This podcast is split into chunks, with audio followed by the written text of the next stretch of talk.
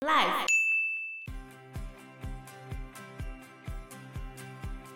哦 而且他厉害到什么程度？他还写了一本《醋汁经》，告诉你怎么养蟋蟀跟斗蟋蟀。还可以好好介绍蟋蟀，就是这样很可厉以害训练蟋蟀打架的哦。可以啊，蟋蟀他们本来就很会，斗嘿，很会斗。我小时候会抓那个独角仙，独角仙也可嗯以斗对是不吗？对？他们也会打架。Hello，大家好，我是 Joe。我是方娜，我是 Anna。孙子楚竟然突然得了糖尿病，然后就死了。突然对啊，才嫁过去两三年，然后就死了。得了糖尿病的人，如果控制不好的话，的确是会危害生命。那如果你的肾脏真的很糟糕的话，已经没有功能的话，就是最后就要洗肾，那它是遗传性的吗？比较多不一定就要看你是先天的还是后天的。随着年纪大，身体器官组衰老还有血压高，对，高血压也是原因之一。或者是你去柬埔寨，肾少脏一个被拔肾掉了 吗？哎呀，那个什么黑色豪门企业不是一颗肾脏五百多万吗？哎呀，好恐怖啊！超可怕的，对，大家千万要小心。我觉得年纪大没有办法，就好像有些人有一个很奇葩的逻辑，说古代人都不太会得癌症，那好像是很因少为听没有说检验出来。哦，不是这个原因，是诱发癌症最大的原因是年纪大，哦，以前人都很早就死了啊、哦，因为你活没久办，啊法，到那时候你活久了，自然就会发生这些事情，你想避免都很困难，血压高、中风、癌症、糖尿病、心律不整。没有办法，年轻的时候好好保养嘛，就是一直保养，一直保养，一直保养。哦但有时候癌症也有可能是，也有可能是基先因天遗传啊、还有基因问题啊。应该怎么说？你要过现代的生活，你就没有办法避免很多的致癌物质，比如说你出去路上走一趟，是不是有排放废气，然后每天在用塑胶，哦，塑化剂嘛，嗯，你染头发那也是致癌物啊。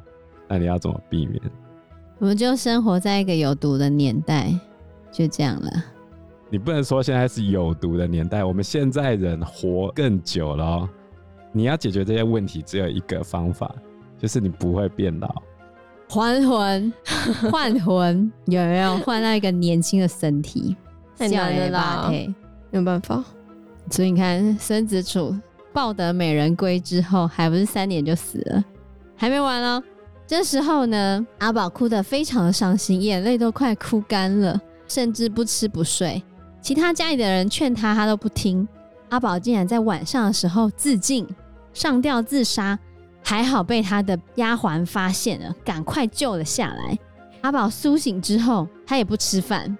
过了三天之后，他召集了亲友们要去把孙子楚埋葬了嘛，就忽然就听到棺材中有人在呻吟的声音，嗯，孙子楚竟然又复活了啊！然后孙子楚就说，他到了阎王那边，阎王就说，因为他生平非常的诚实勤仆，然后命令他担任阎王里面的一个布曹。这时候忽然就有人说，孙布曹的妻子到了，就说：“哎、孙子楚的妻子也来了。”可是阎王查了一下鬼名册，说阿宝不应该现在就死了。有人就说他三天不吃饭了。这时候阎王就回答说：“感念你的妻子如此的贞洁，深情啊，对，如此的贞洁深情，所以我就暂且赐你再生吧。因此就叫鬼卒用马送孙子楚回家。从此之后呢，他的身体就越来越好了。后来等到有一年，他们要准备考试了嘛，然后入场之前，他的朋友又开始戏弄他，拟了七道非常古怪的题目给孙子楚看，还把他引到僻静的地方，跟他说：“这是人家私下跟我讲的试题，我就送给你吧。这边泄题啦、”对啊，断考就考这个啊，结果后来呢，孙子楚就相信了，然后就一直在研究这些题目该怎么办呢？然后还写成七道回答的那个答案，大家都在暗地里笑他。结果刚好今年考官听说有人考试舞弊，然后就出了七道其他的题目，刚好就符合孙子楚朋友骗他的那个题目一模模一样样啊。怎么？么会？可是那题目不是他朋友自己出的吗？对啊，就是刚好中了哦、对，因为明清时期的八股考试已经考到非常病态。举例来说，学而时习之，不亦说乎？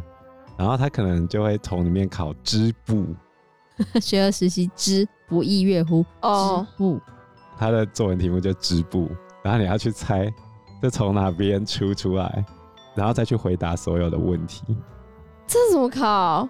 就很难了、啊你必须超要，难哎、我刚才举的例子不是真正的考题啊，只是嗯，那个概念就有点类似这个样子。就你只是从那出题里面来去选几段，然后你就要去猜测这考的是什么。这是完全没有范围的哦有有啊，有范范围围啊，，四书五经啊。四书五哦，经范围就在四书五经里面，可是已经考烂了。嗯考到最后就是他已经会开始出越来越冷僻的东西。然后孙子楚的朋友就是拿了很冷僻的题目骗他，跟他说嗯是考题，就没想到哎、竟然刚好符合了。我举一个例子，啊在清朝雍正年间，有一个主考官叫做查士廷，他是金庸的祖先。金庸的本名叫查良镛，查就是那个上面一个木，中间一个日，下面一个一，探查的那个查。查士廷出了一个题目，这个题目叫做“为止为止，”，四维八德的“维”，停止的“止”。民间传说，它这个题目的由来叫做“为民所指”，出自于《诗经》：“邦畿千里，为民所指。止就是停止的“止”。结果查士廷后来被杀掉。为什么？我们先讲这个题目，哦，你作文的时候看到“为止”两个字，你是要回头去猜它从什么地方考出来，然后再去猜主考官要考你的意思是什么，对不对？好，那我们接下来再讲第二个问题，为什么他会被干掉？当时候的皇帝叫雍正，那你想一想，跟“为止”这两个字，他后来被砍头的原因叫做“雍正去头雍正去头，你把雍的头跟正的头去掉，不就是为止吗？哦就是也要把雍正砍头，啊，人家就说他这样是要让雍正死的意思，这就文”，字狱诅啊。咒雍正。你知道主考官多心累了吧？题目不好出，然后你现在出了一个题目，要被砍头，对啊，超累的，而且好难考哦。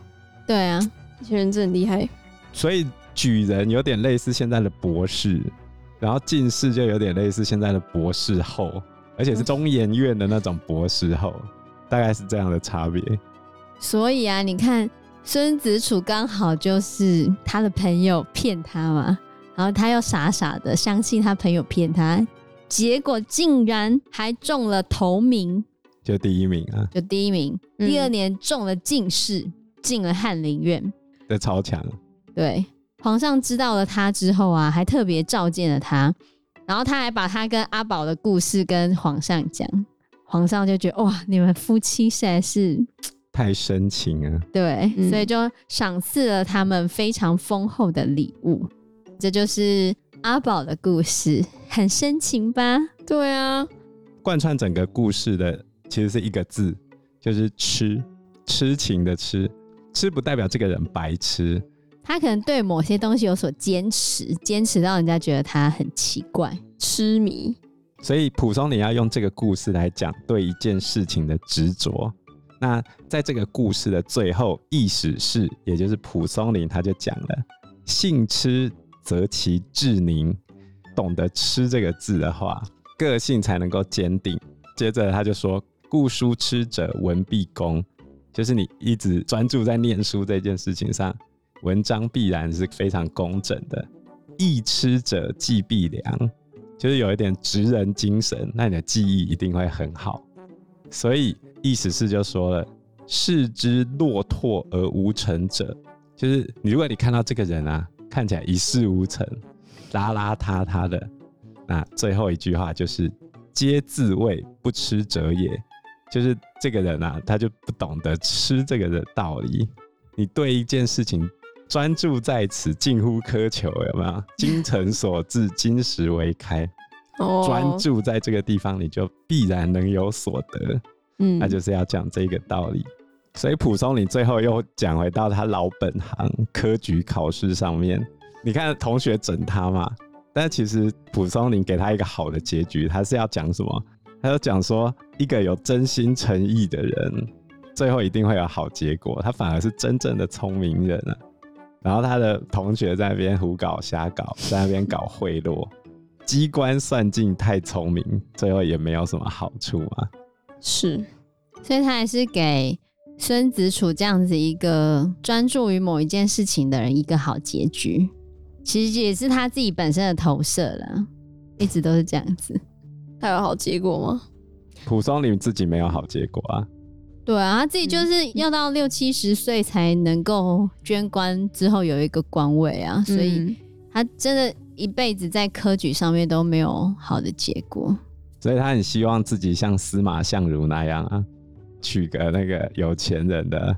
哎、对啊，蒲松龄他老婆就不有那钱他啊，老婆不有钱，那他喜欢的那个女生呢？也不有钱啊，哦，也不有钱因为他喜欢的那女生是青楼。顾青霞，哦，对他对对，等于就是人家酒的店小姐嗯，人家是卖艺不卖身的，但是后来被娶走当对，哦，是就没有一个好的结局嘛，也不能说不好啦，反正就相对于他在文学上的成就，所以我觉得他蛮符合他自己讲的嘛，那个书痴者文必公嘛，嗯，对啊，他很喜欢收集这些乡野奇谈，然后最后才能够写出这么好的作品嘛。对啊。那但是你看蒲松龄，他虽然一直想当官，可是他还是有一些故事是写到官场上面的黑暗面。像另外一个故事也是有提到一个小朋友，他的灵魂跑到昆虫上面的故事。那整个故事其实显现出了官场的一些怎么讲黑暗面嘛。嗯，这个故事叫做《醋汁》，醋汁醋就是催促的醋，织就是织布的织，醋汁其实就是蟋蟀啦，就是在讲蟋蟀的故事。醋汁这个称呼在东汉的时候就有了哦。东汉的古诗十九首里面有一句“明月皎夜光”，明亮的月，皎洁的夜光。然后醋汁鸣东壁，就是蟋蟀在家里的东边的墙壁这边叫。那为什么叫做醋汁嘞？跟蟋蟀的活动规律有关。《诗经》有一篇叫做《七月》，它里面写到：“七月在野，八月在雨，九月在户，十月蟋蟀入我床下。它就是随着天气越来越冷，原本蟋蟀在野外跑嘛，嗯然后逐渐移到温暖的室内活动，所以人发现蟋蟀的叫声越来越近。古诗十九首里面有“促之鸣东壁”，在东边的墙壁叫的时候，已经到室内了，代表什么？已经要到十月了，冬天快要来了，那怎么办呢？家里的妇女就要赶快纺织做衣服，来准备御寒。所以当时候有一句俗话叫做“蟋蟀鸣，懒妇惊蟋蟀叫的时候，妇女就要开始担心了，说你家的厚衣服到底织好了没？哦”，因为以前都是男主外女主内嘛。然后我没有性别歧视哦，我要古抓代就是这样。督促你赶快纺织了，哦，醋汁这样子嘿，督促你赶快纺织了。哦对，但是原来蟋蟀最好玩的还不是触之，是大家最喜欢拿蟋蟀来决斗。斗蛐蛐儿，斗蟋蟀就等于是古代的神奇宝贝决斗，抓一只蟋蟀，然后来对决对斗，对对对对，因为斗蟋蟀可以顺便赌博，赌哪一只蟋蟀会赢？对吧、比如说在唐朝有一个开元天宝仪式，就是在讲唐玄宗时代的事情。它里面记载说，皇宫里面呢、啊，到了秋天的时候，因为那时候蟋蟀往室内移动嘛，然后宫廷里面的侍女们，她们就会用一个小金笼装蟋蟀，放在她们的枕头旁边，晚上听它的声音。结果嘞，百姓家也学着用小笼子抓蟋蟀，在旁边听，那不是很吵吗？那就喜欢听那声音啊。 好，后来嘞，就有人拿蟋蟀开始决斗。有钱人呢，他们会用象牙当做蟋蟀的笼子哦，象牙，对不对？象牙笼子哦，嗯，然后两只熊的蟋蟀决斗的时候，他们就会压住，甚至一次比赛最高的赌资就达到万金，这么多万金哦，当时候是可能整排房子都可以买起来的那么多，啊！就只是看两只蟋蟀打架，对啊。然后到了宋朝，有一个宰相叫做贾似道，这是著名的奸相，他最擅长的就是跟他的妻妾们跪在地上斗蟋蟀。哈，喜欢跟妻妾们一起斗蟋蟀，对啊，而且他喜欢斗蟋蟀到什么程度？他还会带着蟋蟀去上朝，而且还曾经发生过蟋蟀从他的袖子里面跳出来，结果不小心跳到皇帝的胡须上面，这么刺激，对啊有被，皇帝骂吗？他很会奉承皇帝啊，所以没关系。哦而且他厉害到什么程度？他还写了一本《醋之经》，告诉你怎么养蟋蟀跟斗蟋蟀。哦，这样不错啊，就是有没有你成吃了之后， 这也是他厉害的地方，对不对？嗯，靠蟋蟀赚钱，还可以好好介绍蟋蟀，这就是样很可厉以害训练蟋蟀打架的哦，可以啊，太厉害了吧？可蟋蟀他们本来就很会，斗嘿，很会斗。我小时候会抓那个独角仙。独角仙也可以斗是对吗？对，他们也会嗯打架。然后有时候我们还去抓锹形虫打独角仙，异种格斗大 赛所以他们真的会打起来会啊会打起来。还有我们还抓过天牛，让他们去决斗，啊？结果这是是谁人的天性，不一定谁赢，看谁比较大只谁就会赢啊，哦，通常是这样啊。然后这个斗蟋蟀到明朝的时候啊，明宣宗朱瞻基的时候。当时候在京城里面，几乎家家户户都有在养醋汁，还办了一大堆斗醋汁厂，就是宝可梦中心、啊。难怪《聊斋》会写到这一篇。对，这篇故事就真的是在写明朝，他就在讲明朝宣德年间，就是刚刚就讲的朱瞻基的那个时候，皇室里面刚好盛行着斗蟋蟀的游戏。然后刚刚就不是有讲说已经有那个宝可梦中心了， 对，因为皇室在斗蟋蟀嘛，他们也会跟民间征收厉害的蟋蟀，然嗯后进贡给皇上，进哎贡到他们皇室很这样子。讲究，你知道吗？他们要用不同的虫，然后把它烘干，然后研磨之后再去喂蟋蟀，然后再拿一个壶里面泡过三天的儿童大便、童子便，然后里面要有便跟尿有没有？然后姜汁浓茶弄进去之后给那个蟋蟀喝，调养七日，它才会变得非常骁勇善战。是吗？那奇怪的 一些很奇怪、莫名的偏方吧？ 这个是《醋之经》里面写的吗？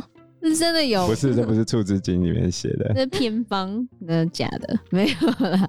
我们台湾现在也有哦，台湾的台南市新化区有一个叫丰荣里的这个地方，他们每年都会在放暑假的时候举办斗蟋蟀大赛，有机会啊可以去参加一下。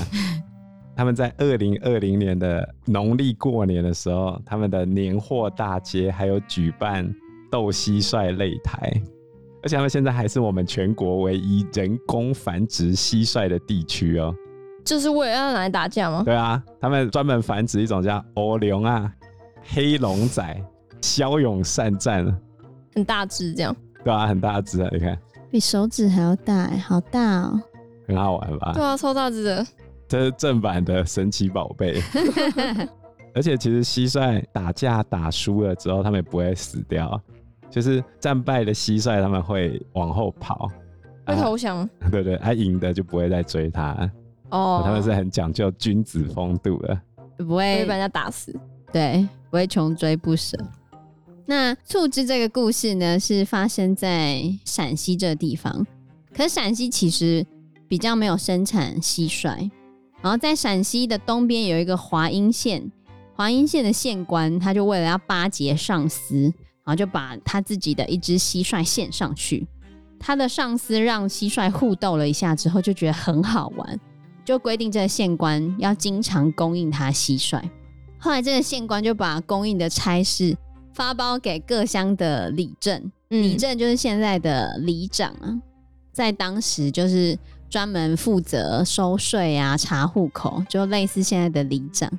你看里长还要负责抓蟋蟀进贡给他的 上司，里这样长子从古代到现在都是一个苦差事。现在也是你如果选里长的话，一个月的收入大概四万五嘛，不包含其他补助。接着嘞，这个里里面的红白帖你全部都要包，有些地方不包，里民还会抱怨呢。啊，我就不认识里长，我家人死了，里长还要来包白包哦、对啊，然后啊你跑完一个月的红白包之后，如果好运一点，可能包掉两万块，就是说两万五是你的生活费。而且很多里的里长，实际上当到里长之后，四万五贴下去其实是不够的。很但他可以兼差吧？他当然可以做其他工作啊，嗯，问题是很容易赔钱，就是哦赔到你要拿自己之前存的存款，然后再丢进去填。那谁要当里长？如果你能够长久做下去的话，只有两个方法。第一个就是污你，钱污钱，可是现在这些污钱的管道基本上都被堵死了，哦就除非你找得到这种赞助，嗯这是第一个。